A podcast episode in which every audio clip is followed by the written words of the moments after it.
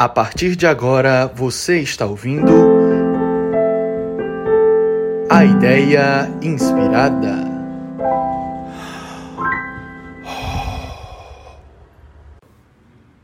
Olá, querido ouvinte. Hoje estamos em nosso episódio inaugural, ainda para testes, falando com a doutora Teresa Neumann. Esse episódio estará disponível em Spotify e SoundCloud. A doutora Teresa é médica patologista formada pela UFC com mestrado em farmacologia pela mesma universidade. É também citopatologista e especialista em patologia tropical. Atua como médica na UFC e como professora de patologia no curso de medicina da Unifor. E, por esse motivo, nada melhor para ilustrar o tom informal que nosso podcast terá, sem jamais perder o compromisso com a informação médica atualizada e com as demandas de nossos ouvintes. Hoje vamos conversar sobre uma doença muito prevalente em nosso estado e que qualquer médico ou estudante de medicina independente de especialidade, deve ter domínio: tuberculose. Mas antes, olá, doutora Tereza, como vai a senhora? Seja muito bem-vinda. Olá, Igor. Boa noite. Tudo muito bem, eu vou muito bem e agora muito feliz e honrada de estar participando desse momento. Doutora Tereza, sabemos que a tuberculose é uma doença com diversos sintomas, sendo uma das grandes mimetizadoras da medicina. Mas os principais sabemos que são respiratórios. O mais comum quadro clínico cursa com aquela tosse arrastada, febre vespertina, perda de peso, mas sabemos que antes de todos esses sintomas existe um mecanismo patogênico da tuberculose. Na UFC, nos debruçamos muito bem sobre ele no S3, mas como ele possui alguns detalhes, acabamos nos recordando bem das formas de apresentação clínica e de detalhes de tratamento, mas esquecemos esse mecanismo. De uma maneira resumida, como se pega o Mycobacterium tuberculosis e de que forma a infecção por ele gera esses sintomas que já foram descritos? Olha, Igor, é, de um modo geral, o bacilo ele é veiculado através de gotículas. E aí, em contato com essas gotículas, as pessoas inalam e após a inalação do bacilo, uma série de barreiras mecânicas inespecíficas vai atuar contra a infecção. Essas barreiras, vou especificar aqui alguns elementos que as constituem, são os pelos nasais, a angulação das vias aéreas, o turbilhonamento aéreo, a secreção traqueobrônquica e principalmente o clearance mucociliar. São, esses são os, os, elementos principais que vão impedir o bacilo de entrar, de entrar dos alvéolos pulmonares. Mas, se o bacilo superar essas barreiras físicas do trato respiratório alto e alcançar os alvéolos pulmonares, aí ele vai ser fagocitado pelos macrófagos presentes lá nos alvéolos, sabe? Podendo então, já nesse momento, ocorrer o processamento de antígenos e a posterior apresentação aos linfócitos T auxiliares através do complexo principal de histocompatibilidade da classe 2. Mas, veja bem, no processo de fagocitose já são produzidas citocinas e quimiocinas que vão sinalizar para o sistema imunológico a presença do, do bacilo, provocando então o recrutamento e a migração de neutrófilos, monócitos e linfócitos lá para o local da infecção, lá no pulmão, nos, na altura dos alvéolos pulmonares, né? E aí, no caso desses mecanismos de defesa falharem na depuração do bacilo da tuberculose, pode haver progressão do processo inflamatório e, nesse momento, o desenvolvimento de pneumonia inespecífica. Mas veja bem, simultaneamente ao fenômeno fagocitário, células dendríticas contendo micobactéria tuberculose migram para linfonodos regionais, ativam linfócitos CD4 e CD8, CD8 que vão migrar então para a área da infecção, é, quimioatraídos é, por células infectadas pelo micobactério tuberculose lá no alvéolo pulmonar. O acúmulo de linfócitos ativados, macrófagos, células dendríticas, fibroblastos células endoteliais, dentre outras, vão liderar a formação do que a gente chama de granuloma, que envolve o bacilo em um ambiente hipóxico e insalubre, limitando a sua disseminação. E formam então um microcontexto onde os integrantes dessa resposta imune interagem com o objetivo de, de eliminar o patógeno invador, invasor, propiciando a contenção do foco de infecção naquela região. É importante ressaltar aqui que algumas micobactérias são resistentes e podem conseguir sobreviver lá nesse ambiente de agressão que eu acabei de descrever, nesse ambiente é, inóspito para a sobrevivência da micobactéria, né? Criada lá no granuloma. E aí, se porventura alguma, algum desses micro-organismos resistir e sobreviver, ele vai ficar lá em estado dormente e não vai conseguir então ser eliminado pelo sistema imune do hospedeiro, tá certo?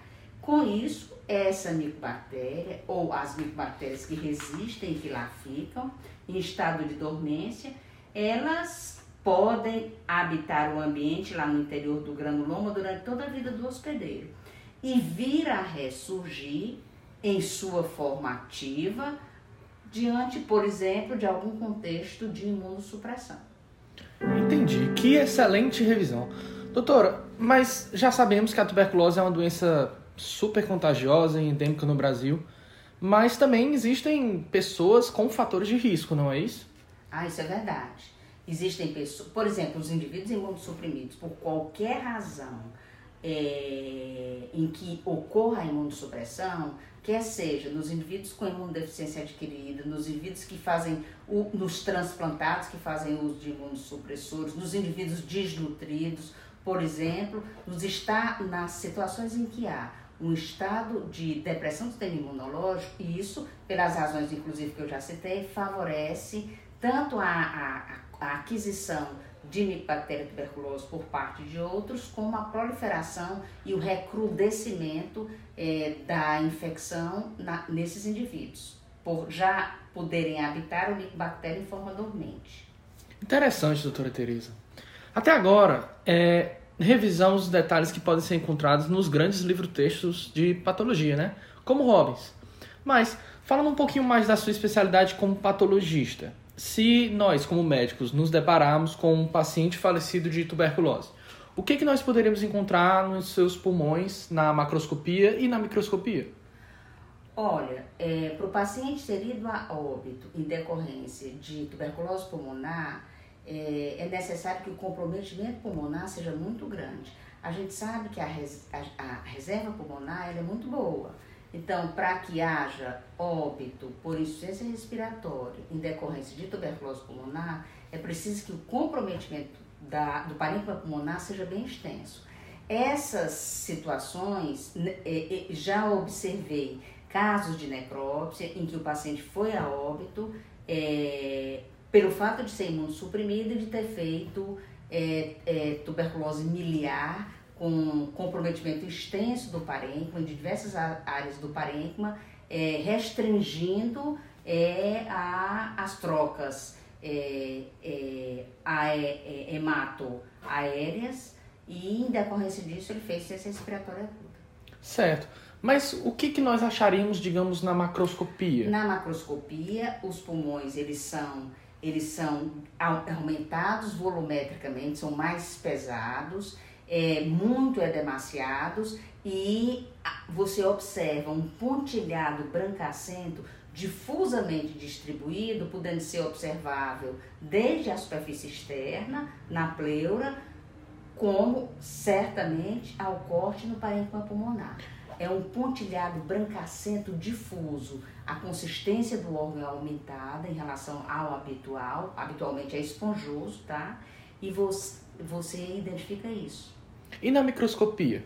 Na microscopia você identifica é, várias áreas é, com, com esboço, essas áreas brancacentas tem na microscopia é, a composição de granuloma incipiente que não se forma bem, necrose caseosa e a quantidade de bacilos é muito grande. Interessante. Doutora, como eu mencionei no início desse episódio, a tuberculose é uma das grandes mimetizadoras da clínica médica, não é? Isso ocorre porque ela se apresenta não somente como uma forma pulmonar, tendo outras formas de apresentação clínica. Quais seriam essas formas? Na sua prática, você já se deparou com algum caso de TB extrapulmonar? Ah, sim, sim. inclusive é, em caso de necrópsia. É, uma das causas de óbito por tuberculose extrapulmonar é o acometimento meníngeo, a meningite tuberculosa. Então, nós já tivemos a oportunidade de fazer um determinado número de necrópsias de pacientes eh, oriundos do Hospital São José com meningite tuberculosa.